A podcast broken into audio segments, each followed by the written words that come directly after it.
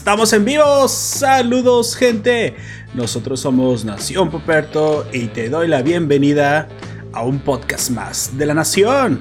En esta ocasión estamos transmitiendo en directo por YouTube Live 6 pm hora del centro de México en este podcast sabatino, sí, porque uno no es suficiente la semana, tienes te mereces una ración doble de Nación Poperto, así es, con chocolate para llevar porque obviamente ahorita no se puede presencialmente en ningún restaurante. Bueno, hay algunos que ya comienzan a abrir, pero no es el caso. Nosotros nos llevan al bote. Así que me presento en esta ocasión. Estaremos hablando sobre una novela gráfica escrita por el mexicano Bernardo Fernández, también conocido como Beth, llamado Uncle Bill. Un cómic en parte biográfico que nos habla sobre la vida del padre del movimiento Beat, William Burroughs, y sobre cómo el autor de esta novela se identifica con la forma de pensar y con el arte de este legendario escritor. Es una obra para sentirse bastante culto. Invita a tu escritor favorito porque comenzamos.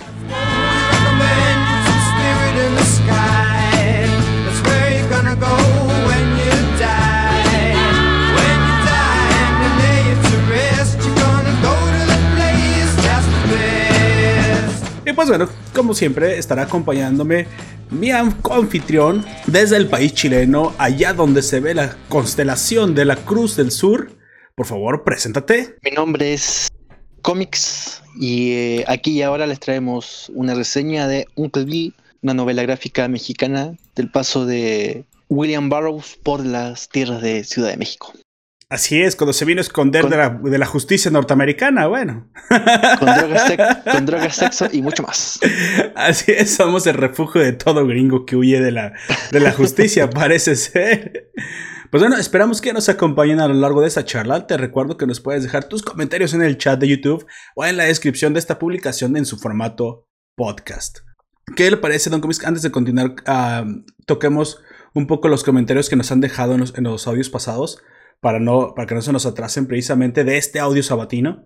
Curiosamente, hoy no vamos a hacer un noticiero porque, bueno, aquí Don Comics, como ya sabrán, normalmente le gusta también tocar un poco las reseñas de las obras literarias. Entonces vamos a estar intercalando un poco noticiero con reseña de cómics para que también no nos haga monótono el podcast sabatino. Y bueno, se trata al fin y al cabo de, de explotar aquello que nos gusta, aquello que conocemos y aquello en lo que somos expertos. ¿Sale? Entonces, eh, pues básicamente nada más tenemos un Don Comics para nosotros en este podcast del pasado noticiero. Creo que fue el de. El de Trump prohíbe TikTok, que tuvo bastantes descargas como que la gente, eso sí le, le, resonó en la cabeza. O sea, no les importa que se vaya a la mierda su libertad, que Twitter censure este, a, artistas o políticos. No, no, no. Les interesa que se cierre TikTok. o sea, ahí podemos ver dónde están las prioridades de las personas. Pero bueno, era normal. Eh, nos dejó Bonnie Black Shooter una oyente tapatía, que es bastante recurrente en los dos podcasts, tanto en el dominical como en el sabatino, nos deja que, en su opinión, oír el noticiero la nación con fuentes como Chumel Torres, ya ve Don Comics, le dije que eso nos iba a traer alguna clase de demanda. Bueno, espero que él no se dé cuenta, ¿verdad? es, a ella le parece lo máximo, pero te lo agradecemos. Eh, sé que el Pulso de República tampoco se identifica a sí mismo como una fuente fidedigna, pero bueno, creo que nosotros los que somos un poco más, entre comillas, independientes, somos un poco más libres de hablar de la verdad, quiero pensar, porque estamos viendo en un momento cada vez más que los medios tradicionales eh, o aquellos medios convencionales que todo el tiempo han existido, lamentablemente, pues se venden al mejor postor, ¿no? Chicos eh, e individuos que en teoría no tendrían la fuerza periodística o todo el motor para, económico para poder mantener verdaderas investigaciones em, noticiosas de seriedad. Lamentablemente, o bueno, afortunadamente, hoy están dando la cara por el periodismo y están siendo bastante serios y hablan de las cosas que se tienen que hablar. Tanto el Pulso de la República como muchos de los eh, noticieros independientes pues no son verdaderamente un noticiero, son comentaristas, básicamente ellos mismos se identifican como personas de entretenimiento, pero lo que sí es cierto, y por lo que mucha gente lo reconoce y por eso tienen los seguidores que tienen, es porque eres una persona de confianza. Sale, no importa que tengas una empresa tremenda atrás de ti, si tu cara, tu voz o lo que tengas que decir, la gente ya no te lo cree. Aquí ha pasado, no sé ya en Chile Don Comics, aquí ha pasado con muchísimos periodistas que lamentablemente por pertenecer a X o Y empresa, su veracidad se ha habido mermada, se ha visto mermada y la mera verdad, pues muchos de nosotros ya no creemos en lo que supuestamente los medios tradicionales nos quieren decir. ¿Le ha pasado Don Comics? Sí, aquí también pasa algo parecido. Entonces, Chumel Torres, él mismo dice, soy un, pues simplemente soy una persona que se dedica a la comedia, al entretenimiento, simplemente leo las notas periodísticas de verdaderos periodistas. Sin embargo, pues yo no tengo ninguna agenda comprada. Sabemos que ha dicho muchas veces, si es que han seguido su programa del Pulso de la República, o tanto como la Radio de la República en Facebook, su nuevo programa de radio en vivo, donde pues él dice que en algún momento cuando él comenzó lo trataron de comprar. Y es SDP Noticias por una irrisoria cantidad de dinero Precisamente porque aquí en México, lamentablemente, los medios más grandes o comprados o, chayoteros, como los que viven aquí en México, saben qué significa chayotero, que es simplemente que te pague alguien por, sobre todo el Estado, porque digas las noticias que le, que le conviene y que calles las que no le conviene. Lamentablemente trataron de silenciarlo, pero él no lo permitió y hoy afortunadamente es una de las pocas voces que aunque cómicas, junto con Broso, y últimamente eh, Carlos Loret de Mola se han vuelto mucho más eh, creíbles que los medios eh, supuestamente más respetados de años que teníamos. E incluso pasando también facturas sobre Aristegui, hoy llamada Charistegui, porque pues, sabemos que ya no critica ni al presidente López Obrador por su tendencia a ser del ala izquierda. Y bueno, ha sido lamentable, ¿no? En algún momento yo creo que un periodista estaba para poder hablar Mm, a criticar a quien lo merezca. O sea, dijo una intervención hace años, bueno, no hace años, hace meses que tuvo Broso, Víctor eh, Trujillo, por si alguien no sabe su nombre. Él dijo, ah, hoy que son poder, dijo, hablando de AMLO, cuando eras una oposición, te, apoyé, básicamente. Dije que se, necesitaba ah, cuestionar al PRI. En aquel entonces era Peña Nieto. Se necesitaba cuestionar al presidente, se necesitaba cuestionar al poder. Hoy que tú eres poder, yo no te doy un cheque en blanco. Yo también a ti te cuestiono. Al poder no se le respeta. Al poder se le, se le, se le pregunta, se le cuestiona y se le lleva hasta las últimas consecuencias. Así ahora tú seas el poder. Creo que esa es la mejor forma de, de ver las cosas. Este periodista impresionante periodista de lo mejor que tenemos en México, Broso, dice literalmente lo que creo que debería ser siempre el periodismo. No importa quién esté sentado en la silla del águila, ¿sí? Se te va a cuestionar, se te va a acusar, se te va a apuntar. Él dijo de peor forma, ¿eh? que no repetiré, pero fue un, un monólogo muy, muy, muy viral que estuvo dando vueltas aquí en las redes mexicanas. Y pues bueno, Creo que esa es la forma que a mí también me gustaría hablar, de forma libre sobre lo que yo creo que es la verdad y que pues hoy por hoy muchos que supuestamente son más serios, más grandes, no hablan, no tocan, pues porque hay intereses detrás, ¿no? Obviamente, Nación Puperto no es financiado por los medios de comunicación más grandes, así que, pues bueno, creo que por eso nos podemos dar el lujo de, hablar básicamente lo que queramos. Bueno, continúo leyendo el comentario de, de Blondie Black Shooter. Me deja, eh, me alegra que por fin alguien me explicó eh, de manera más sencilla cómo funcionan las fases al momento de desarrollar una vacuna. Comenté primera fase, segunda fase, tercera fase. Básicamente, cada fase dura semanas, meses y años. Sí, casi casi en ese orden. Y con grupos cada vez más grandes de personas para estudiarla a corto, mediano y largo plazo. Básicamente eso es lo que es. Entonces, hoy no tenemos ninguna vacuna contra el COVID que haya pasado el largo plazo. Corto y mediano sí.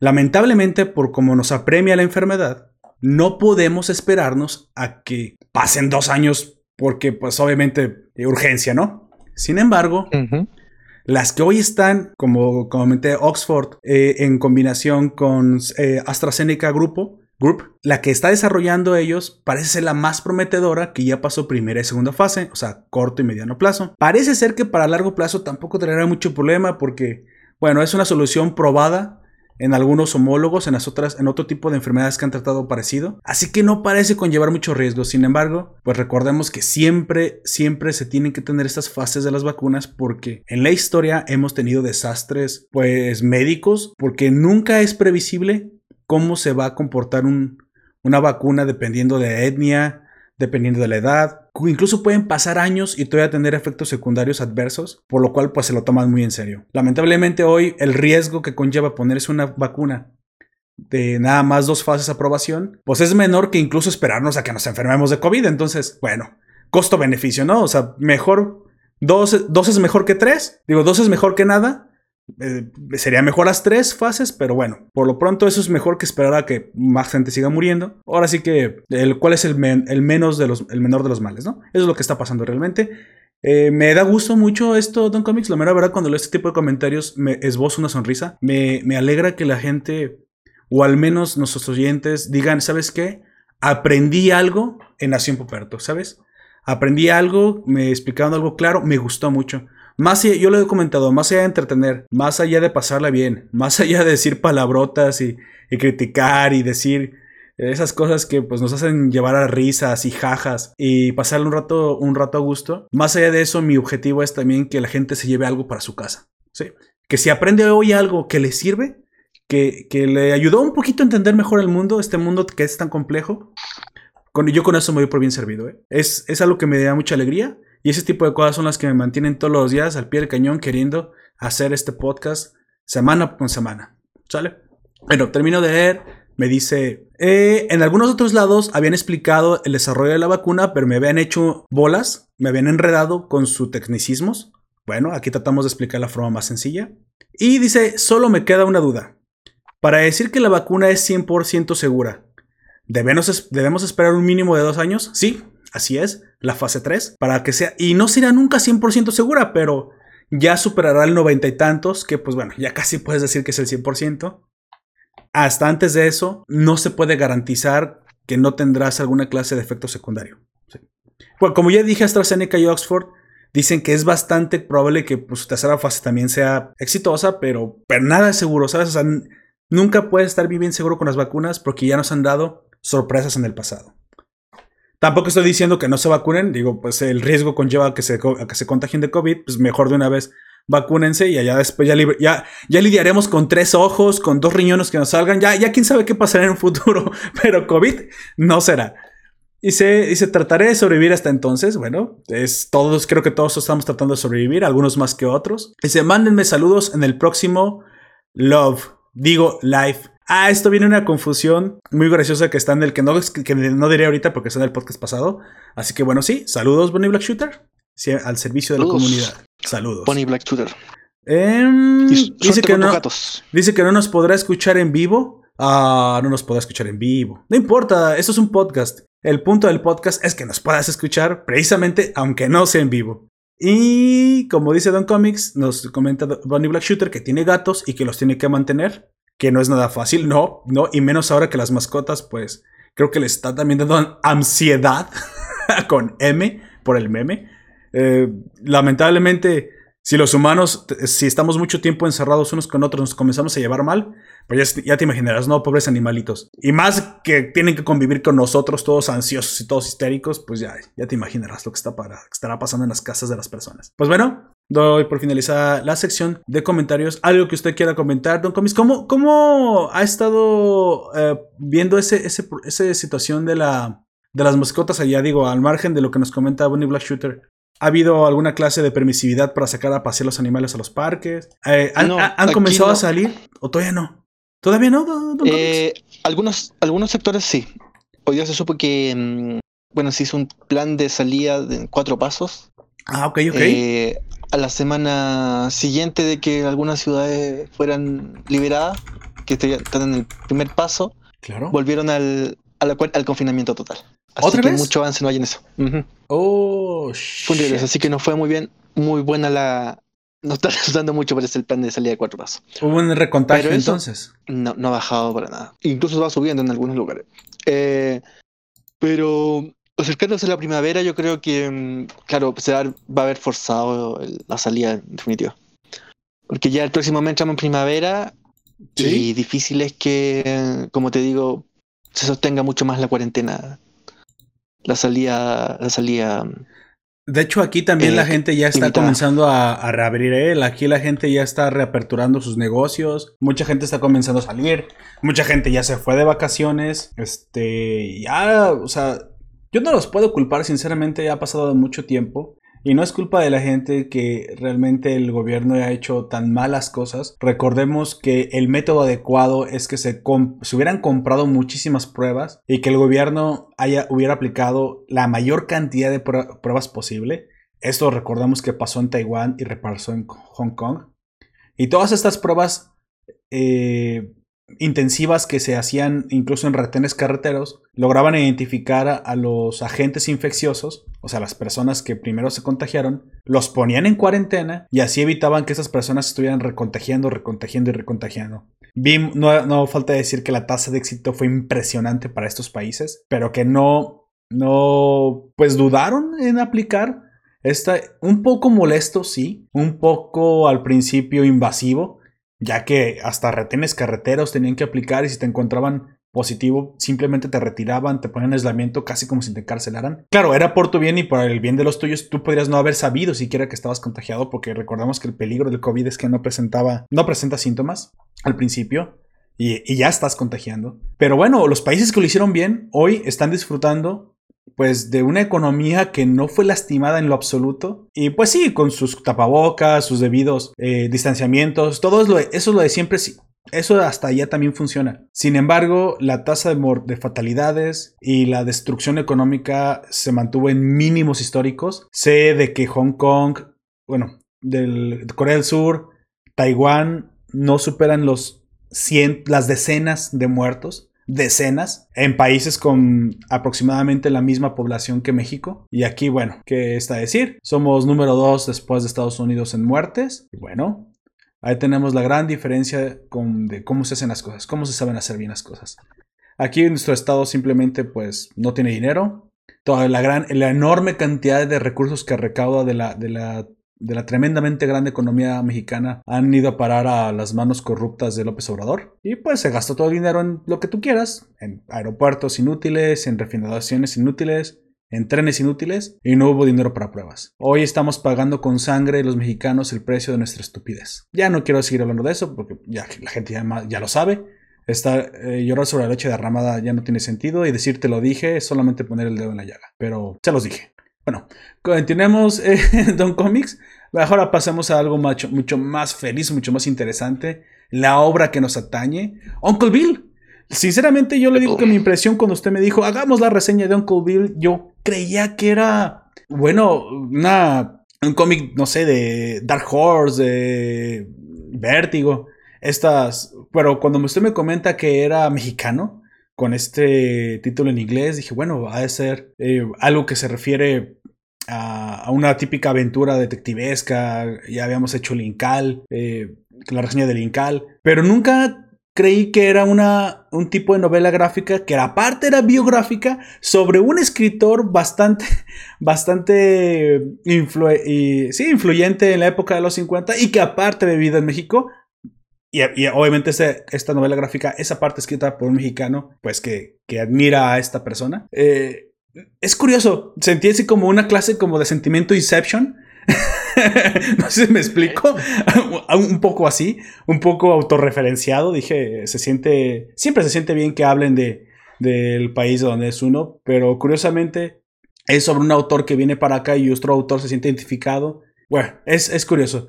Para no seguir divagando y balbuceando acerca de lo que se trata, de, por favor, hágame el honor, Tom que usted fue quien lo propuso. Primero, antes que nada, dígame cómo, cómo llega a conocer esta obra y por qué le, por qué le llamó la atención.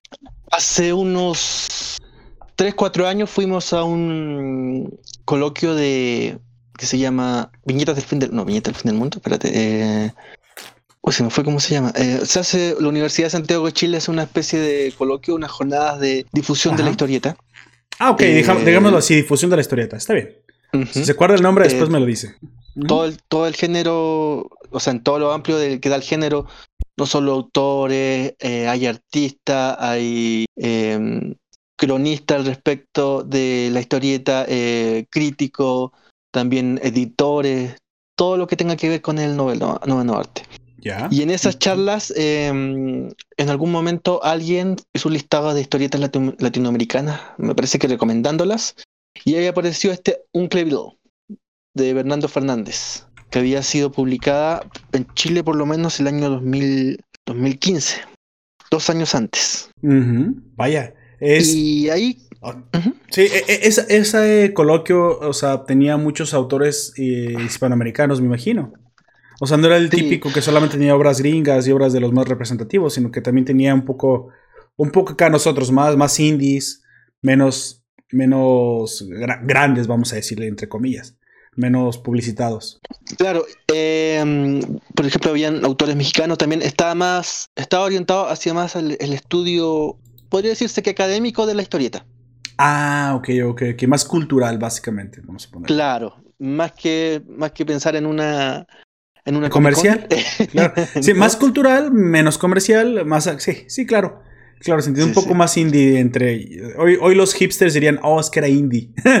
ya ve que cuando es más cultural que comercial, pues por alguna razón le acuñamos el, prefijo indie y ya nos sentimos cultos al respecto. Como si lo comercial no fuera cultura, que la comercial también es cultura, o sea, no nos engañemos. Em, y eso, como te digo, en algún momento uno de los, de los panelistas, de los ponencistas, mencionó a Uncle No hablo mucho más de, lo que se trataba, eso sí, pero em, por esas cosas de la pandemia di con un di con ella en un estos vendedores de Mercado Libre que te, venden los saldos, siempre terminan siendo más baratos los, libros o los, cómics, y ahí lo compré y lo terminé de leer ahora. Vaya, vaya. Según bueno, aquí lo, me imagino que en la edición mexicana debe ser igual, aquí lo prologan eh, esa típica mención que es unas frases que realiza otro autor o otro crítico literario eh, para Alberto Montt, que es un autor, eh, es un, perdón, es un historietista nacional.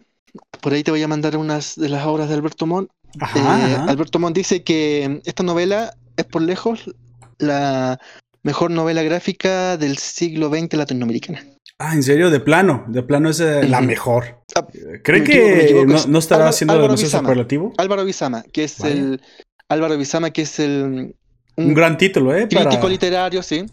Que dice que Un Cliville es una de las mejores novelas gráficas latinoamericanas de este siglo. Con los 20 años que llevamos de siglo. Y Alberto Mon dice que. Em, bueno, recomienda leer este libro cuando tengan tiempo porque no podrán dejar, dejarlo hasta terminar, que es el autor eh, chileno. Pero eso, esas son las menciones que tengo de Uncleville. Aquí lo publicó Catalonia, que es una.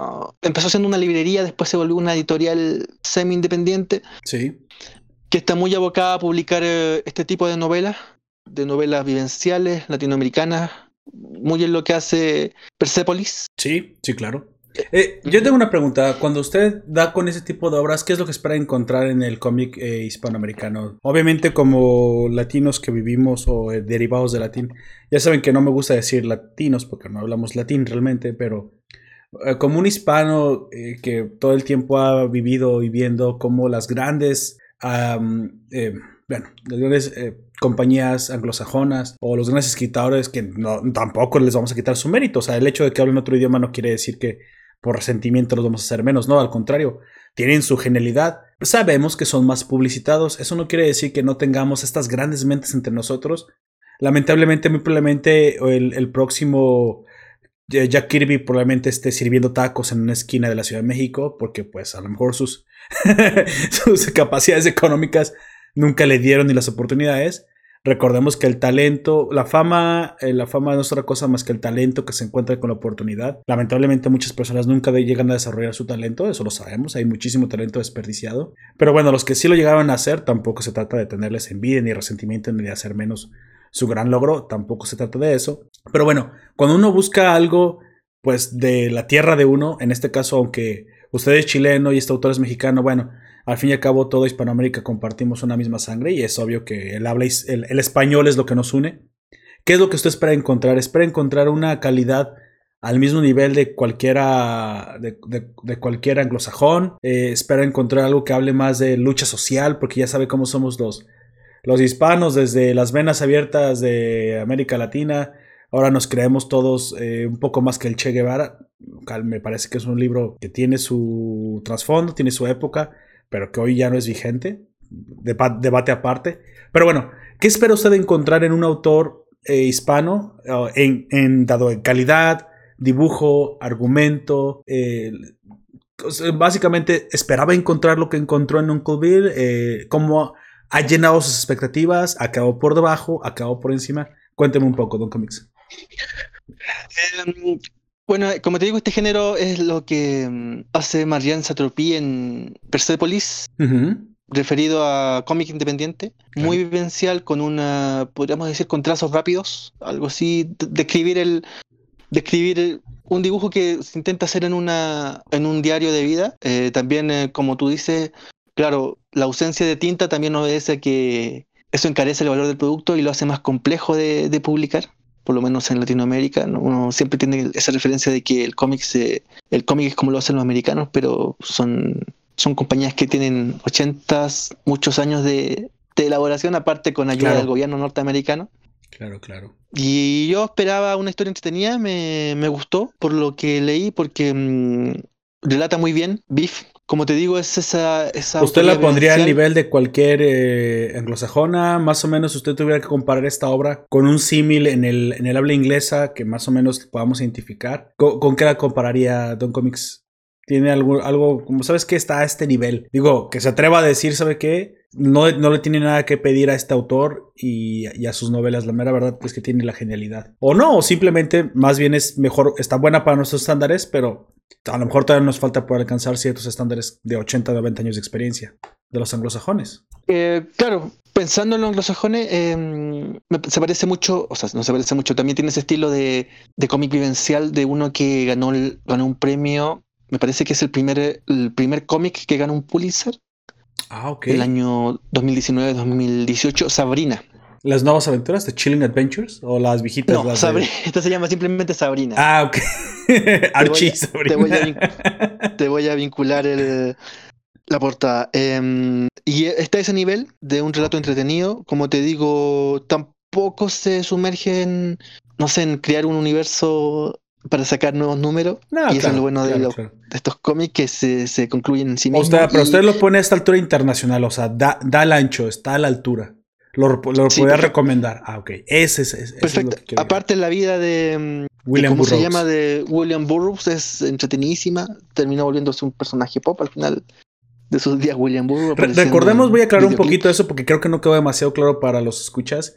William Burroughs fue un escritor de los 50. Bernardo Fernández, o Bev, que es el escritor de esta novela Uncle Bill, toma la vida de William Burroughs, que fue un escritor, como ya lo dije, bastante influyente, y hay un pasaje en la vida de este señor que pues, básicamente era un hippie, se metía drogas hasta por donde las, orejas, y, eh, es, y huye hasta a México. Desde vivir en Estados Unidos viene a Ciudad de México escapando de la justicia. Y es este pasaje el que lo inspira a, Bernardo Fernández, a Beth, a escribir esta novela basada, parte yo creo que ficción también, pero en mucha parte biográfica, sobre William Burroughs. Y tú dirás, entonces básicamente este cómic, esta novela gráfica, ¿es una biografía? Pues sí, básicamente lo es. Pero es de ahí donde viene la genialidad básicamente el guion es, no tiene desperdicio. O sea, la vida de William Brooks parece más bien una, una película de tragicomedia. Mm, perdone por la comedia, no es gracioso la tragedia que le sucedió, pero no tiene, no tiene desperdicio. Entonces es, es, una, es un material eh, virgen bastante bueno para explotar. Y eso fue la genialidad de Bernardo. Eh, sí, de Bernardo Fernández que precisamente toma una vida real y la traslada al cómic con su propio uh, talento, añadiéndole sus propios trazos y haciendo muy interesante de leer la vida de este señor, sobre todo después de lo que le pasó de, la tragedia a la cual llegaremos, que ahorita la comentará Don Comics. Entonces, es una biografía, se imaginan que para darle, eh, hacer entretenida y para hacer que, que sea tan, tan, bien laureada esta obra basada en una biografía de un escritor, pues bueno, tienes que tener un talento sobresaliente, ¿no? Eso, es a lo que me refiero. Hay talento en todos lados, no solamente en el habla inglesa, también lo tenemos de este lado. ¿Sí? Por favor, continúe, Don Campos. Em, bueno, como decías, Biff eh, hace un relato de la vida de William Burroughs, pero ¿cuál es el motor que mueve a Biff? Es su propia obsesión con el autor. Se obsesiona. Lo conoce siendo adolescente antes de entrar a la universidad y descubre que en su... La Universidad Iberoamericana está en Ciudad de México. Sí, está en Ciudad de México. Descubre que en Ciudad de México no existen, no puede hallar las novelas de Biff, perdón, de, de William Burroughs. Así es. Y se pone a buscarla, trata de conseguirla con, con contactos conocidos, pregunta a profesores, nadie, nadie sabe nada de- mucho de William Burroughs, en, En ni, men- ni en México ni de su obra, su obra está inalcanzable. Así que logra dar con un número en, por estos viajes que hace en Houston, pero él busca... eh, Recordemos que esto le pasó en los noventas, ¿eh? El Sí, internet y la ah, globalización Ese, ese es otro del... no otro estaba muy disponible. En el, en el prólogo que lo hace José Lorangel, Ujú. que ustedes recordarán de Café Tacuba, Ay, sí, Que era- cierto. perdón, es sí, José Lorangel, sí, J- Café eh, que era, era- es. era el gordito de... Ya está bien, está bien flaco. Exactamente. Ha ha pasado el tiempo. Eh, Mucho bueno, él dice que se, se trata de eso, es eh, lo que antes la gente hacía cuando se buscaba algo, un, libro, un objeto de arte, lo que sea, y la manera que había que conseguirlo. No, no había Google, eh, Amazon no tenía... Era viajando, literalmente, físicamente. Amazon- Así es. no, en un clic no te da la, la librería más grande del eBay mundo. ni nada, exactamente. Ok. Que también pasa, pasa mucho con los o con los que eran o éramos coleccionistas de cómics en los 90. No voy a mencionar a don- los, los Roberto para no recordar esta historia, pero Ya. tiene que ver mucho con eso. eh, había una cierta adrenalina, una felicidad en encontrar un número perdido, un tomo muy barato, en, no sé, Sa- la- ¿Sabe la dónde vi esto? ¿Recuerda esa película con Brand- Brandon Fraser? Brandon Fraser, Brendan Fraser, no me acuerdo bien cómo se llama, cómo se pronuncia. Brandon Fraser. El- Brendan Fraser, el de Corazón de Tinta, Ink Heart, que precisamente él mismo está buscando copias de su propio libro en librerías viajando por todo el país porque no las encuentra. Y ah, recuerden que su, que su obra está encantada y de ahí viene la trama de la película, no la contaré, véanla.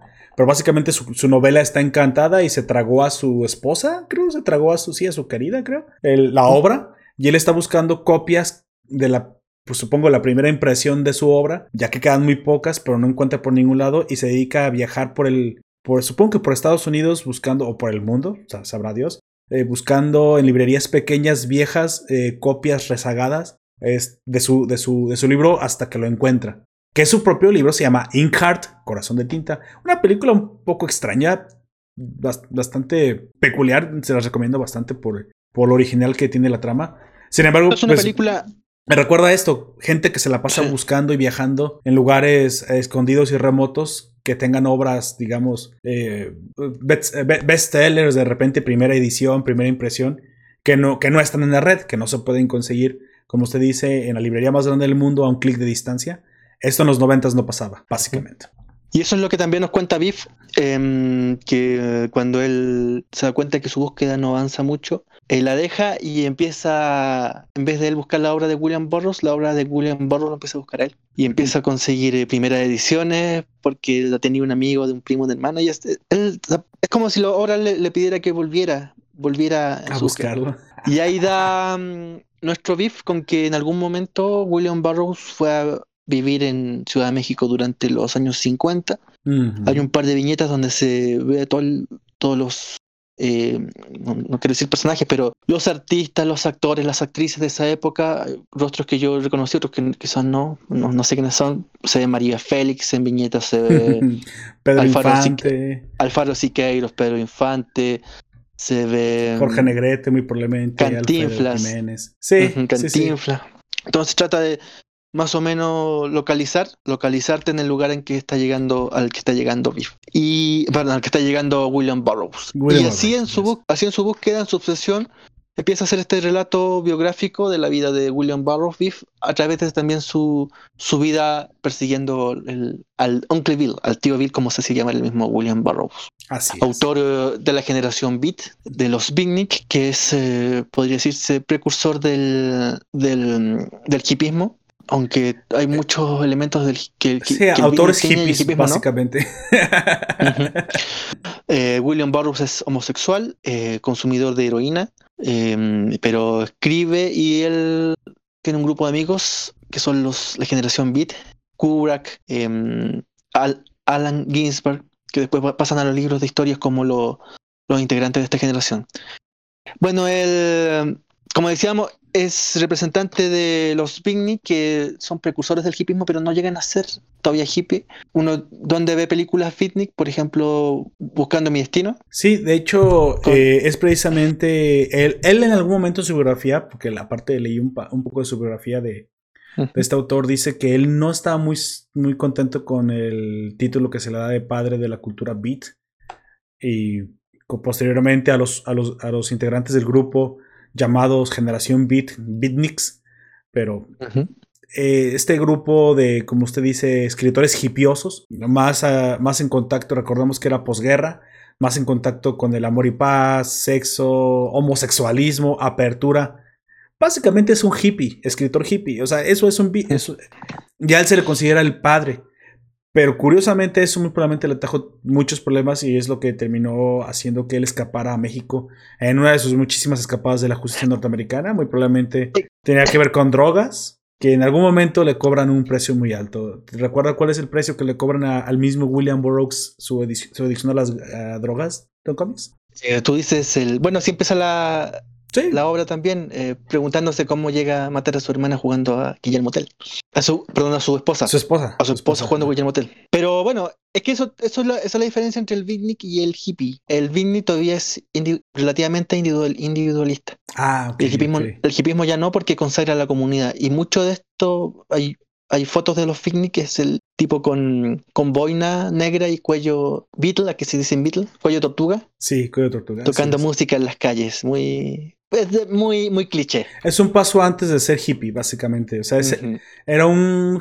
E, era alguien que estaba de acuerdo con la liberación hippie, pero no estaba de acuerdo con el colectivismo, ¿sí?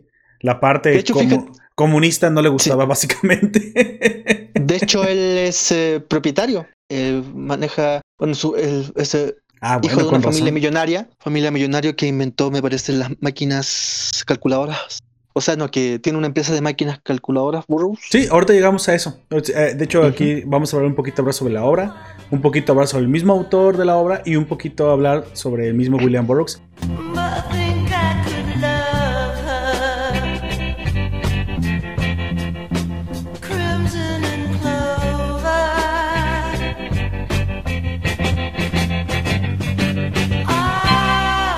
Ya estamos abordando un poco de William Burroughs. Díganos quién fue William Burroughs, sobre quién escribió y con, quién se obsesionó tanto eh, Bernardo Fernández. Burroughs es hijo de una familia acomodada de, Estados Unidos, como decimos, son los inventores de la máquina de sumar. Mm, vaya, y qué importante. Burroughs Adding Machines. Eh, claro, antes de la calculadora, de hecho mi abuela que era contadora, todavía conservamos algunas máquinas sumadoras como reliquia.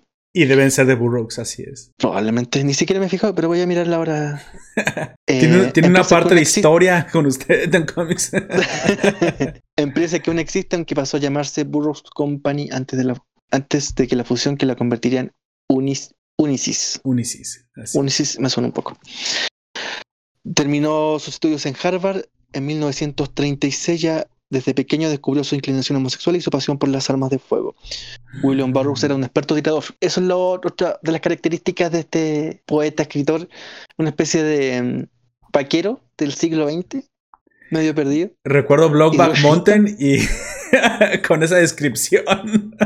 sí. Desde pequeño, eh, bueno, eh, tras un periodo terriblemente destructivo durante los años 50, tras una primeriza incursión en la, literatura pulp. Por ejemplo, con el caso de Jonky. Su primera obra es em, El almuerzo desnudo, que, es con la, oh. que es con la que se va a obsesionar Biff y la empieza a buscar. Es el primer libro que empieza a buscar en, México. No lo encuentra, Bajusto tampoco lo encuentra, compra la colección completa de Burroughs, salvo este libro, y después, solo pasa el tiempo, se lo, lo, lleva, lo lleva a sus manos. Em, se dedicó a partir de los 60 a escribir con bastante continuidad. Su obra tiene una importante carga autobiográfica y en ella se plasma su adicción a diversas sustancias, como la heroína. La experiencia del surrealismo y la sátira constituyen además algunos de los elementos más destacados de su novela. Sus primeras publicaciones se engloban dentro de la generación Beat. Esto es el grupo de intelectuales y artistas estadounidenses que definieron y dieron forma a la cultura tras la Segunda Guerra Mundial. No en vano, Burroughs mantuvo importantes contactos con escritores como Allen Ginsberg, que es el, el vaso comunicante entre todos estos autores, Oh, el, oh. Allen Ginsberg va a presentar a la esposa de Joan, la, futura esposa de Burroughs. Oh, gente muy importante. Ah, sí, Gregory Corso, Jack Kurak y Herbert Hunk. Con Allen Ginsberg, el que se cree que que fue amante, Springfield también era homosexual, mantuvo una duradera amistad de cuya correspondencia escrita se han editado recopilaciones como el libro Las cartas de la ayahuasca. Vaya, toda una ficha de ese señor. O sea, era homosexual, era drogadicto, era amante de las armas, o sea, era un hippie, era un, era un vaquero marica que fumaba, que fumaba mota. Ay, Dios mío. Toda una ficha del señor. Bueno, pero eso, precisamente, normalmente, esas personalidades tan peculiares terminan siendo no otra cosa más que las cereza en el pastel en una, una genialidad.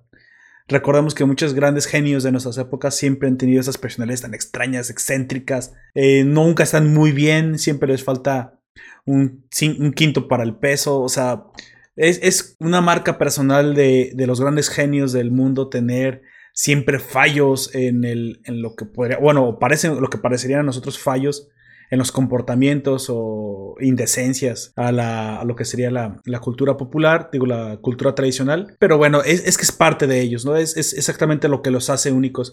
Yo alguna vez escuché un, um, un productor de música que decía que la única diferencia entre Bruno Mars y Michael Jackson, porque comparaba el talento de Bruno Mars, ya que era un artista muy completo, al nivel de Michael Jackson, para él incluso. Pero la única diferencia es que Bruno Mars era un tipo normal. ¿sí? No tenía ninguna clase de escándalo, obsesión, desviación de la personalidad.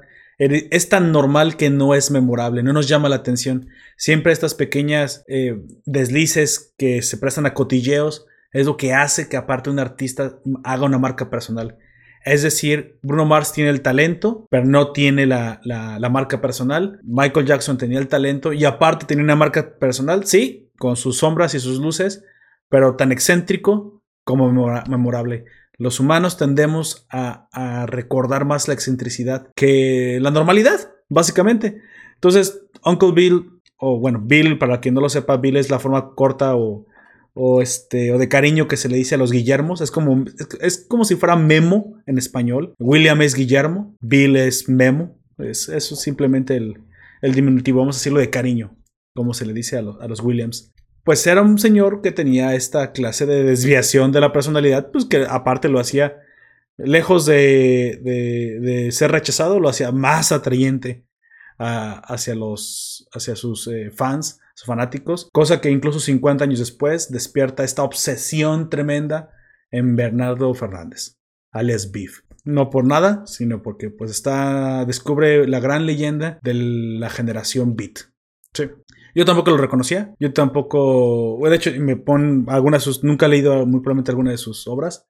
Sin embargo, lo, puedo entender cuál es la, la obsesión de, de Beef. Un joven impresionable cuando ve el, la forma de escribir de ese señor, que muy probablemente esté un poco, por lo que ya nos dijo Don Comics, un poco mezclada con la sátira, con el reclamo social, desde un punto de vista individualista. Es raza con, de repente con el narcisismo, pero menos destructivo. O sea, e, es, algo, es algo que cualquier joven, es como si encontraras la, la, Biblia, ¿no? O sea, para, yo creo, para un evangélico, algo así, una, una epifanía de haber sentido al descubrirlo eh, Bernardo Fernández. Tanto así que, pues bueno, hace una, una, novela sobre esta persona, ¿no? Hablando precisamente tanto de Bernardo Fernández, ¿qué le parece si ahora hablemos un poquito sobre él? 50 eh, años después, en 1990, cuando él decide eh, realizar o emprender su búsqueda por la obra de, William. ¿Sí? ¿Le parece? ¿Tú, nos, cuentas la nota biográfica? Sí, sí yo les cuento la nota biográfica ahora sobre Fernando Fernández. La voy a expandir un poquito. Verano Fernández, nacido en Ciudad de México en 1932, es también conocido con el alias de Beef. Es un escritor, historietista y diseñador gráfico mexicano. Ha destacado en varias disciplinas, entre ellas se le conoce como, como autor de novela policíaca, em, Tiempo de Alacranes, eh, ambas eh, ganadora de premios también ha realizado una vuelta de tuerca en México y Memorial Silverio Cañadas en la Semana Negra de Gijón. Lo que sea que eso signifique, sinceramente no los conozco, pero se escucha importante. es uno de los más reconocidos autores de la novela gráfica, así como escritores de ciencia ficción en México. Durante los 90 fue coeditor de la Fanzine Suf de aparición esporádica y director de arte de la revista Complot Internacional. Aparte, como dijimos, que fue cuando emprendió su, su viaje buscando desesperadamente la obra de William Uncle Bill, eh, digo, para escribir Uncle Bill, precisamente después de haberse obsesionado a leer. ¿Cuál fue su primera obra que, con la que se, que se encontró? Un desayuno desnudo, ¿no? Curiosamente me Sí. parece interesante. Yo, yo también tendría algo de curiosidad simplemente con el El- título. Por lo que entiendo, él se pone a buscar a Burroughs porque lo encuentra mencionado en una revista definiendo el heavy metal. Ah, vaya. Em, Algo tan simple lo que empieza, llevó a... empieza a buscar en claro, empieza a buscar en México y solamente da con una con un libro de cartas de Burroughs que no es Oh. su obra principal y ahí llega a que el- para empezar a leer a Burroughs tiene a Burroughs, Burroughs, Burroughs tiene que mm, ir por su primera obra que es eh, el almuerzo desnudo y que no como decíamos más adelante más atrás no lo encuentra en México va a Houston tampoco lo encuentra y al final ll- llega un día a sus manos Así es. Por- pura casualidad. Por, por azar del destino. Eh, ¿Le gustaría mencionarnos un poco más de las obras de Bernardo Fernández, ya que estamos en esto? Obviamente aquí solamente hablaremos de las novelas gráficas. Tiene muchos, tiene cuentos, tiene otras obras, pero como estamos sobre la línea de los cómics o novelas gráficas, es lo que, lo que me gustaría extraer. Me gustaría comentárselos a los oyentes de Cómics cuáles son sus, sus eh, novelas gráficas más importantes. Están un poco por debajo. Ujú, Pulpo Comics del 2004 una antología de cómics de ciencia ficción. Monorama, colección de cómics cortos del autor, Perros Muertos, del 2008, también cómic, Monorama 2, segunda colección de cómics cortos del autor, Espiral, un cómic recursivo, primera novela gráfica del autor, Cielo mi marido, libro de humor sin diálogos, 1874, con ilustraciones de Jorge F. Muñoz, Uncle Bill, del año 2014, El instante amarillo, del 2017, y Habla María, una novela gráfica sobre el autismo, del año 2018. ¿Tú- ¿Usted conoce, aparte de Uncle Bill, alguna de estas otras obras de, de Bernardo Fernández? La verdad, no. Suena. Me interesa mucho Cielos, mi marido, ya que si es un libro de humor sin diálogos, hay que tener mucha genialidad para que simplemente con el puro pictograma se transmite el humor. ¿eh? Me, me interesa muchísimo esta. Voy a, voy a tomar nota de Cielos, mi marido. Eh, fue editado por Resistencia en el 2011. Da- sim- antes de avanzar, simplemente quiero decir que precisamente en la obra de Uncle Bill de sexto piso está editada con tapa dura. Y tiene una. eh, cabe decir que es la primera, aunque no la única, eh, novela gráfica editada con el respeto que solamente en aquel entonces se editaban los libros. Sí, es este. Por ahí escuché una crítica sobre, sobre la obra. Nada más decir que en la portada, pues dice eh, libro ilustrado, lo cual es un poco inexacto. Un libro ilustrado es un libro con ilustraciones. Puede ser desde simplemente la ilustración del inicio de, un capítulo, como Harry Potter. Harry Potter tiene una ilustración al inicio de cada capítulo. Eso no significa que sea una novela gráfica. Y lamentablemente, una desafortunada eh, coincidencia, eh, Sexto Piso edita su, su, libro de portada dura con la, la leyenda libro ilustrado. No es un libro ilustrado, es una novela gráfica. Así que si por ustedes lo pueden encontrar en librerías aquí mexicanas, el precio rondaba los 250 a 300 pesos, eh, algo sumamente barato para el lugar local. Lamentablemente, si ustedes escuchan de otro país o lo quieren comprar por internet, porque yo lo fui a buscar, los precios se disparan, incluso hay cosas tan disparatadas como 1000, 1500 pesos, un abuso completo, me parece. Sin embargo, bueno, más o menos 250 a 300 pesos, si ustedes lo quieren con su portada dura, lo podrán encontrar, muy probablemente solamente aquí en México. Sí, eh, dicho eso, aquí. Aquí en Chile se publicó por, um, como decíamos, Editorial Catalonia, esta pequeña librería editorial. 219, uh -huh. son 264 páginas, eso sí, en formatos más uh, low cost. Es tapa blanda. Tapa blanda y hojas pulpa o hojas runeo. De hecho, tiene esta portada un poco diferente a la portada original en verde. La de Catalonia uh -huh. tiene un, básicamente un tintín viejo. este personaje de ojos azules eh, a, a color. De hecho, no me gusta. No me gusta con, la, con el fondo blanco. Tú dices que. No, la de. La de bueno. ¿Esa no es la Cataluña? No, esa portada te iba a preguntar porque es un poco. Ah, entonces es otra. Esa portada, claro, que tienes ahí es como bien. ¿Cuál es la palabra? Eh, es bastante estremecedor. Mala. Este, sí. este personaje sin, sin pupilas. Sí, se ve bastante mala. Eh, entonces no sé de cuál versión sea esa. La que está. Mira, la que está en el tapa dura es la que está en verdes. Y esa es bastante buena. Ok. la de Cataluña es muy parecida a la verde, salvo que mm, en vez de verde es blanco y negro y el fondo no existe. Ah, Solamente aparece el personaje y un charco, un charco de sangre delante. Bueno, entonces la que parece Tintín sin, sin pestañas, no Sin la pupilas. compren. Sin pupilas está muy fea, no la compren. Les va a dar miedo en la noche cuando lo vean. Una de ovnis. sí, Una de cuerpo de- yo creo que sí. Es que me gustó porque como que llama la atención de... eh, Ya ve que de repente lo tétrico, lo tenebroso Sí. llama la atención, entonces pues por eso lo puse como póster del libro.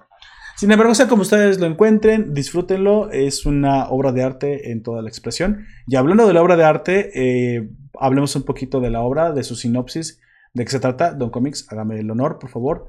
Hábleme sobre la obra. Em, es el comentario que hace este autor Bernardo Fernández con su obsesión por la obra de William Burroughs y a través de esta, de esta búsqueda que empieza a hacer del mismo autor se empieza a encontrar a sí mismo y empieza a contar más detalles de la vida asiaga de Burroughs. Eh, busca su pista por, eh, podría decirse, por todo el mundo. Llega a Marruecos buscando el paso de Burroughs, vuelve a México, siempre preguntándose qué fue hacer Burroughs a Ciudad de México.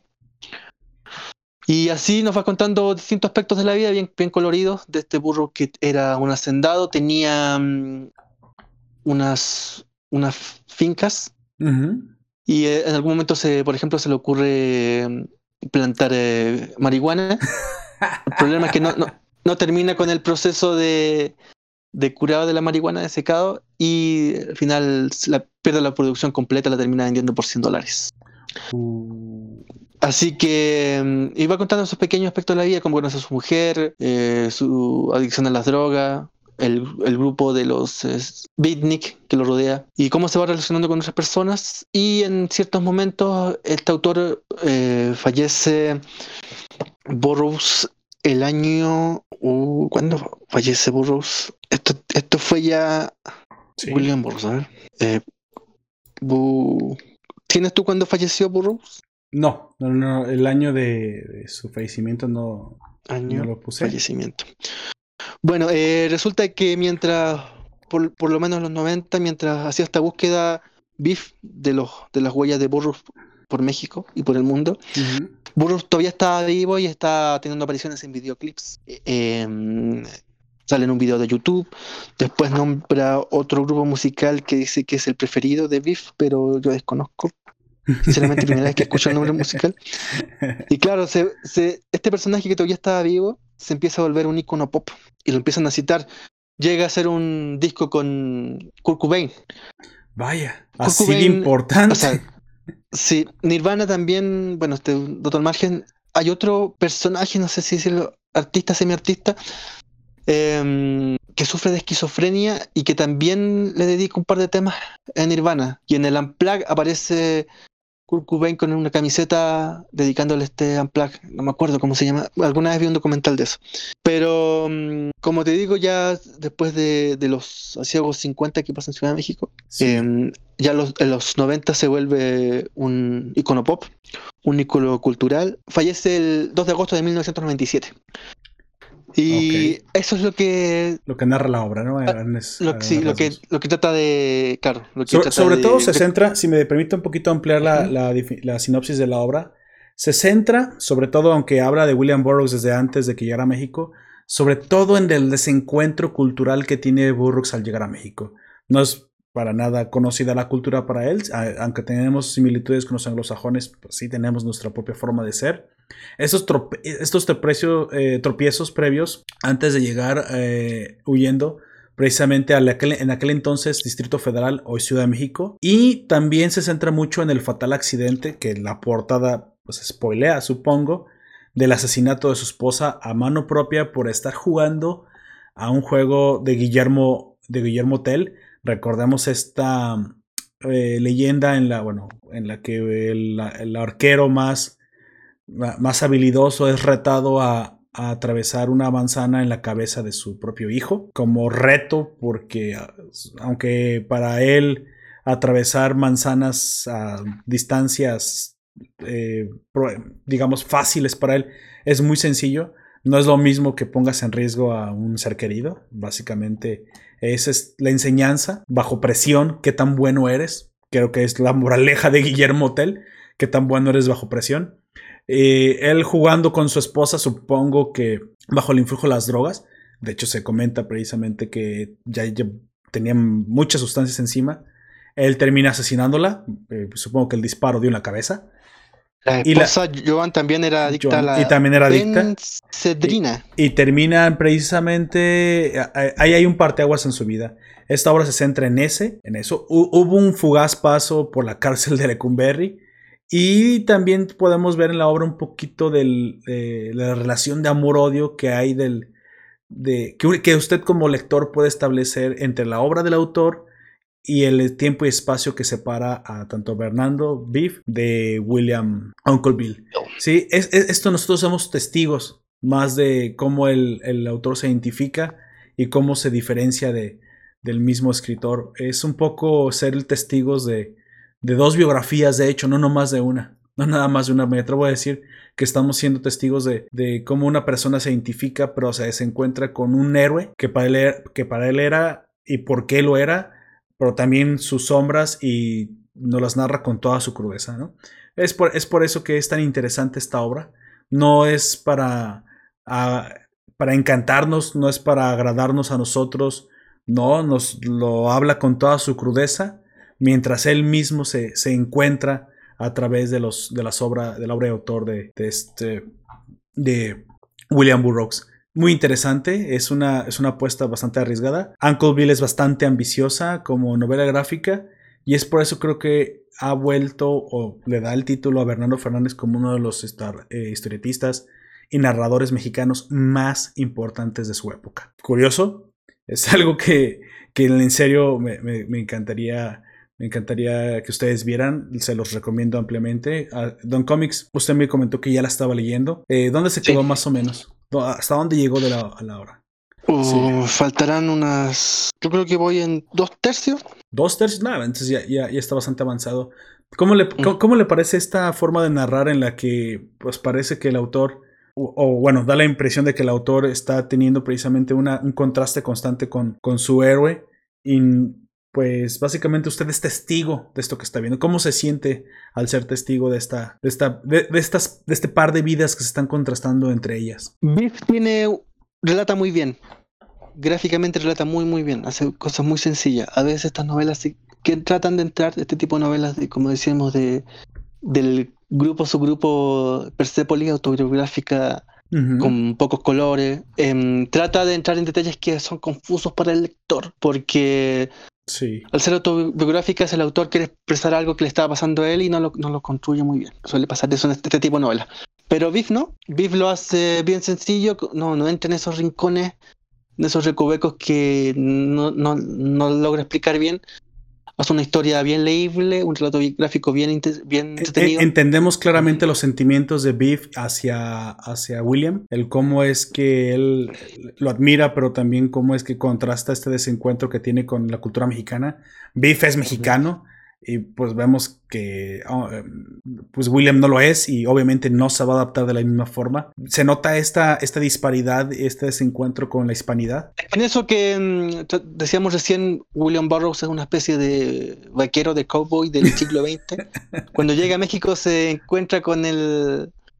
A ver, cuénteme un poco, cuénteme un poco, ¿cómo, cómo, ¿qué pasa cuando llega a México? Algo que le haya pasado a William Burroughs que, que usted le hubiera parecido interesante. Bueno, él, escribe cartas a Allen Ginsberg y le cuenta, le cuenta de esto que vive en Ciudad de México, lo que encuentra bastante brutal. Aquí no hay las quesadillas, no tienen queso, Allen. No tienen queso las quesadillas.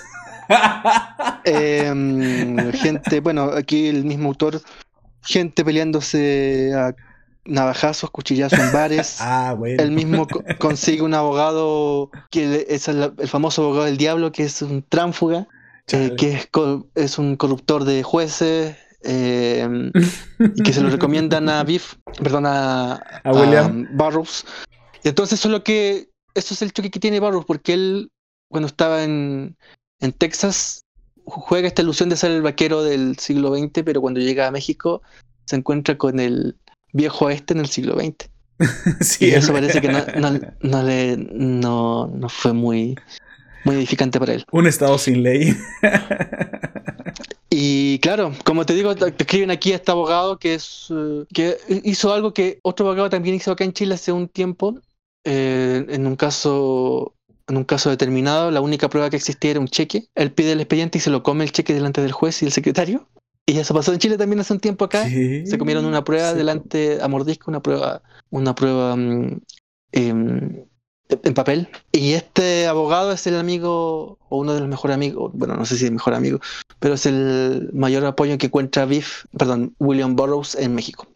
Vaya. Y así, y así. Me quedé pensando en el cheque. se, come el cheque. Em, su esposa, que era adicta a la benzendrina, aquí está, el abogado se llama Bernabé Jurado. Vaya. Él, le hace alguna clase de... ¿Pero qué es lo que hace él? O sea, ¿lo consigue por, el asesinato de su esposa? No, no, lo encuentra para limpiar sus papeles en México. Ah, ok. Eh, para, eh, para, que, para recibir la residencia y la, los papeles de ciudadanía mexicana. Pero, mm, claro, él, también, como te digo, después, más adelante, después del fallecimiento, bueno, durante, durante cuando su esposa estaba allá también, hace un viaje por Sudamérica con Allen Ginsberg. Hablábamos recién del, de este, este libro de cartas que tiene entre los dos y mm, va haciendo varios amantes homosexuales a través del camino. Vaya. Alguna vez en un taller de, de literatura, porque lo que hace William Burroughs, que también tiene que ver con el beatnik, es una forma de escribir eh, em, como en caos. Eh, ahora no me acuerdo, no me acuerdo cómo se llama la técnica, pero tú pones, escribes cuatro párrafos, cuatro historias, en cuatro párrafos y mm, distintos en papeles, algo así era. Lo metes en una bolsa y sacas un párrafo al azar y con eso completas la primera historia. Totalmente al azar. Mm, ya, ya. El cuento, el primer cuento. Y haces eso con los siguientes, vas escribiendo otro cuento y sacas otro papel al azar y completas con ese con esa historia, con ese párrafo al azar, el siguiente cuento.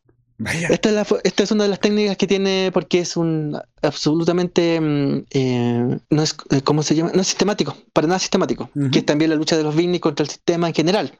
Si vas a pelear contra el sistema no puedes escribir sistemáticamente. Son antesistema que, que no les gustó el sistema de la prosa tampoco. Tampoco. Y hay Claro, esta nos contaba que mm, una lectora de William Burroughs que alguna vez él escribió sobre sus amantes latinoamericanos que eran chicos muy lindos, pero muy ladrones, porque le solían robar la billetera después de acostarse con él. Así que eso es la vida de eso es este William Burroughs, que cambia, como tú dices, en el momento de, mm, del asesinato de su señor. Todo un personaje que cuesta creer que sea real y no inventado, ¿eh? Sí. y por esos años también estaba Trotsky en México, ¿no? Dicen por ahí las malas lenguas que estuvo, llegó a estar Trotsky en México. Sin embargo, no, no, no he ahondado mucho más en esa historia, sinceramente. Pero ah, lo he visto como por referencias laterales de otro tipo de documentales y otro tipo de información que he buscado. Pero durante mucho tiempo México también fue un bastión como... Querían que México se convirtiera en un bastión socialista. Pero lamentablemente después del 68 y de la matanza de Tlatelolco, todos los esfuerzos, supongo, comunistas por establecer ideología en México, eh, echaron marcha atrás después de la matanza porque pues vieron que, o pensaron mejor dicho, que el gobierno no era fácil de enfrentar. Eh, aún así hubo un poco de resistencia al sur. recuerdo que se crea el famoso STLN, Ejército Zapatista de Liberación Nacional, pero buscaba un poco más la independencia de Chiapas, eran más como los catalanes, no tanto comunistas. Eh, ellos siguieron existiendo, haciendo sus esfuerzos a lo largo del tiempo. Algunos de ellos fueron encarcelados. Hoy, uno de ellos un comunicador muy, muy famoso y muy icónico en México, de nombre Ángel Verdugo, uno de los principales opositores desde el periodismo en México hacia el, hacia el eh, estado gobernado por AMLO.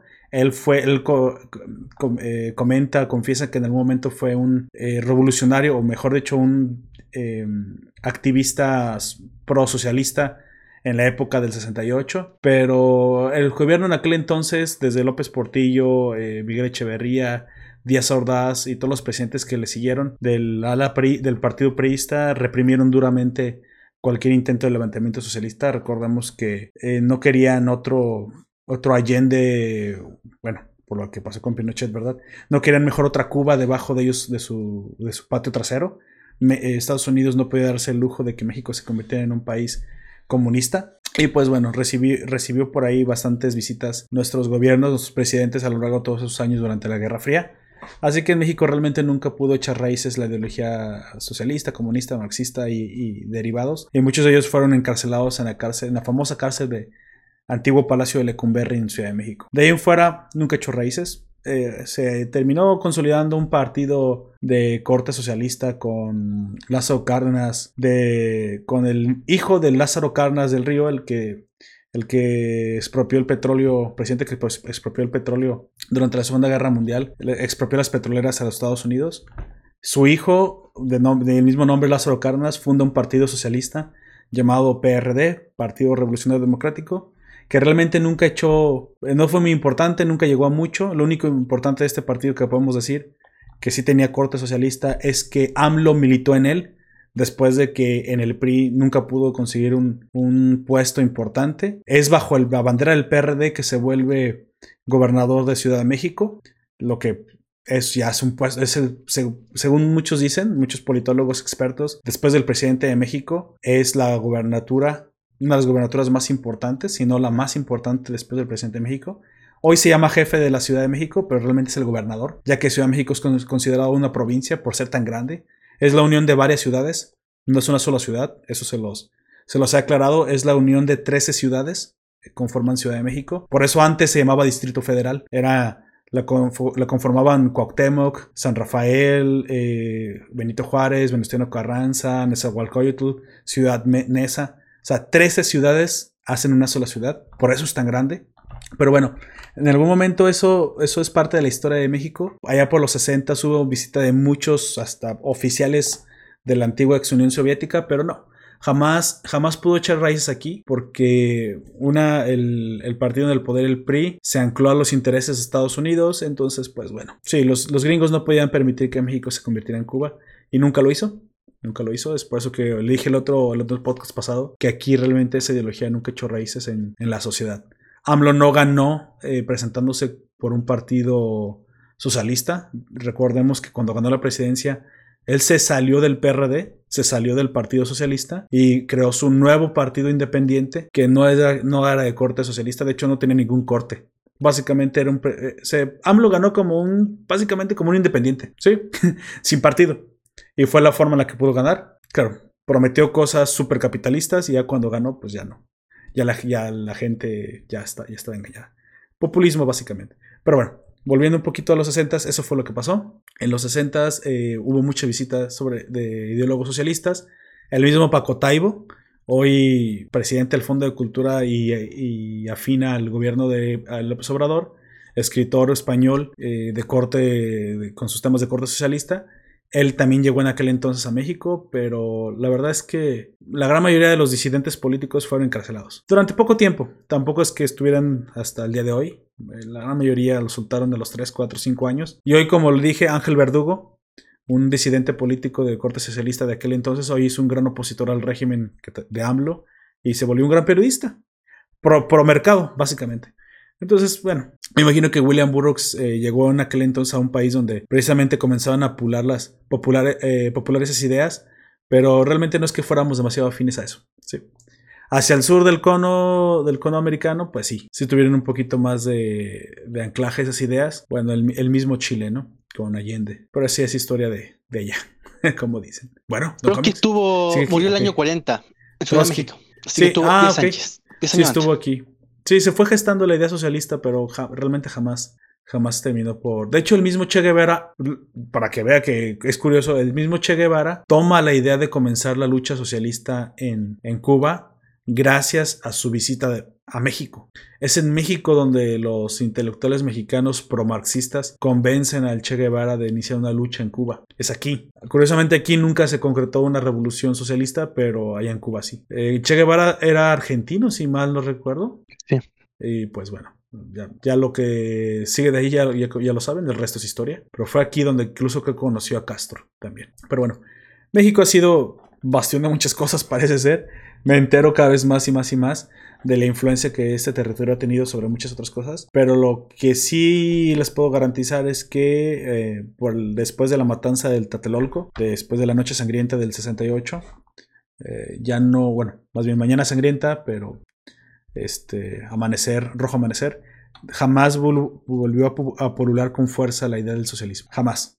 Aunque hubo muchas personas eh, víctimas, o mejor dicho, eh, eh, blancos de, células pro, pro marxistas, supongo. Entre ellas, lamento decir que el fundador del Tecnológico de Monterrey, la mejor universidad de México, la hoy ha subido para el 2020 a ser la tercera mejor universidad de Hispanoamérica, solo por detrás de la, creo que es de la Universidad de San Paulo, que es la segunda, y la primera que es la Universidad Católica, la Pontificia Universidad Católica de Chile. Santiago, ¿no? Se llama la, Universidad, Católica. de Chile. Pero mm, el Tecnológico Monterrey no estaba en el, en el tercero, estaba en el quinto y ha venido superando año con año a las otras universidades. Es un orgullo nacional, una universidad privada fundada por don Antonio Garza Sada, un industrial eh, dueño de la cervecería Moctezuma en, Monterrey, Nuevo León, en la provincia de Nuevo León. Por eso de su nombre, Tecnológico Monterrey, Monterrey la ciudad más importante del norte. Y lamentablemente, después de, fundar la universidad, unos años después de ser rector, es asesinado por una célula marxista. ¿Por qué? Pues, pues básicamente cualquier, cualquier industrial adinerado era, era blanco de estas células terroristas, no importando el bien que le hacían a la sociedad.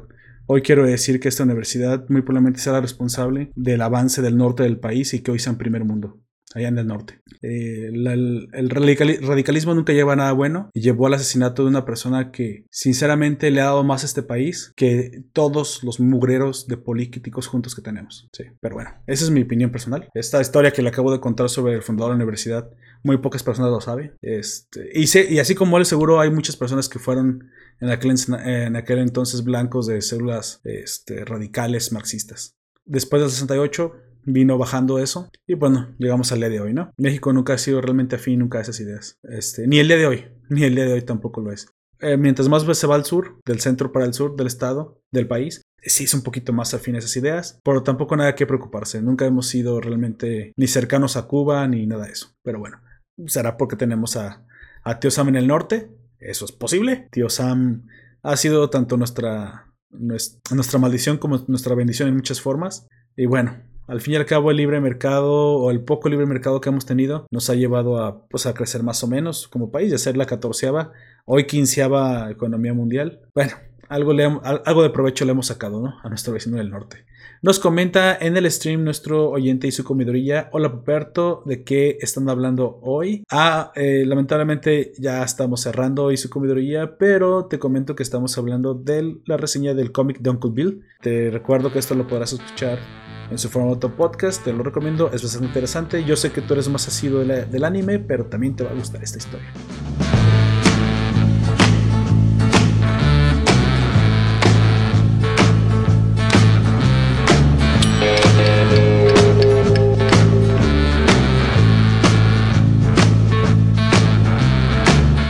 Pues bueno, Don Comics, eh, vamos, vamos cerrando esta reseña sobre Uncle Bill. Algo más que podamos ver, algo más curioso sobre la obra que, le quisiera decir, de lo que ha estado leyendo, algo que le haya llamado la atención. Eh, no, me parece una novela gráfica recomendada, muy buena, muy entretenida manera la de relatar de Biff, de Bernardo Fernández, sobre, sobre, sobre este personaje que parece de novela, pero no que vivió la vida real, que es William Barrows. Parece ficción, así es. Y su, pas, su paso por México. Recomendada, como te digo, bueno, tú hablaste recién de los precios, me imagino que fue, porque no han sacado nueva edición o algo así. No, creo, que, creo que los precios son de por la pasta dura. Yo creo que en digital lo van a encontrar muy similar o más barato. Y es que, sinceramente, no lo pude encontrar fácilmente. ¿eh? Yo traté también de buscarlo por ahí en digital y no, no lo encuentras fácilmente. Así que si eres asido de, del cómic físico, pues te recomiendo la pasta dura, aunque va a estar un poquito cara. Si no, Don Comics nos comenta que hay una edición china también por ahí. La que no te recomiendo es la de la, la, que tiene en la portada un señor sin, sin párpados, con ojos de alien y sin pupilas, que, que, da como un poco de, de tenebrosidad, un poco de miedo verla. Como esos villanos de, eh, ah, de este personaje cobarde, el perro valiente. sí, sí, así es como. Bueno, ya, ya, ya, la verán si alguna vez la buscan. Coraje, coraje, coraje. Muy, muy interesante. La verdad es que no todo el cómic es superhéroes. Y, la verdad es que hay novelas gráficas que valen mucho la pena. Esto básicamente es un libro. un libro editado a forma de, de cómic. Y qué mejor que sea talento hispano el que hoy estamos reconociendo. Me, encanta, me, encantó esta recomendación que me hizo Don Comics y espero que en algún futuro podamos traer un poquito más de talento a, a la recomendación. Si tú eres más asido de manga, de anime, de otro tipo de arte, eso te puede llegar a encantar también, eso te puede llegar a gustar también. Vamos a dar una oportunidad, sobre todo porque el talento hispano, como siempre lo he dicho, realmente está al nivel sino incluso a veces por encima de otros grandes autores internacionales y de otros tipos de artes. ¿sí? No le tiene nada que pedir absolutamente ni al manga, ni al manga, ni al manhua, ni al cómic, ni al cómic europeo. Sinceramente hay que darse una vuelta, hay que dar una cara y, ver la genialidad de esos autores. Por lo pronto es todo de mi parte, eh, más que nada recomendarles esto que, que, nos, que nos trae Don Comics, precisamente es nuestro experto. Hay que confiar en los expertos, dicen, pues bueno. Aquí tenemos una recomendación de autor. Eh, Don Comics, unas, unas últimas palabras. Eh, díganle a nuestros oyentes este, para despedirnos algo, algo que quiera decir de la obra, si no, dígale qué hace y, o lo último que eh, quiera decir. Un gusto haber diseñado con usted estas 264 páginas de un Clipbill. espero sacar dentro de esta semana, lo más posible, un video con más. ¿Con el formato con físico? Más mención, sí, con más menciones gráficas sobre la misma obra, que, que, es difícil describirla solamente por audio. Y sí. pueden encontrar mis reseñas y algo más en mi canal de YouTube Comics aquí y ahora. Bueno. Eh, y los sábados y los sábados también cuando no hacemos noticias tratamos de traer otra reseña más. Claro que sí, claro que sí, dale variedad también al sabatino. Como lo dije, eh, no, no puedo concluir otra cosa más que va, es una novela que vale la pena muchísimo ver, de talento uh -huh. hispano orgullosamente, y que sinceramente si eres sido lector de otro tipo de artes gráficos, esto te va a dejar encantado. Excepto por la portada que ya mencionamos, que trata de evitarla. Pero es bastante, bastante buena la obra. Así que, pues, sin más por el decir, eh, también te comento. Llegamos al final de este podcast. Esperamos que haya sido de tu agrado. Nos encantaría que nos dejaras eh, tus comentarios y opiniones, que siempre son importantes para nosotros. También te dejaré en la descripción de esta publicación el vínculo a nuestra página web a, la página de Nación Poperto, donde podrás encontrar todo nuestro contenido, eh, reseñas, eh, los podcasts, eh, entradas de blog bastante chidoris. Yo no, no lo escuchaste por mí, yo no te lo dije. Ahí podrás incluso descargar un poquito de material con un poco de conflicto con copyright. Y también podrás encontrar ahí algunos videos, las reseñas de Don Comics, también las estaremos posteando ahí en la página. Es una, bastante, una página bastante buena, bastante chidoris, bastante profesional. Sinceramente vayan a darle la vuelta, visítenos, vean que las cosas que hacemos aquí pues tienen calidad también.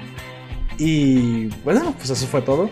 Yo fui Puperto y me despido de ti. Por favor, despídase Don Comics. Un gusto haber estado con todos y todos ustedes sobrevivientes del COVID 2020. Ojalá la próxima semana podamos encontrar.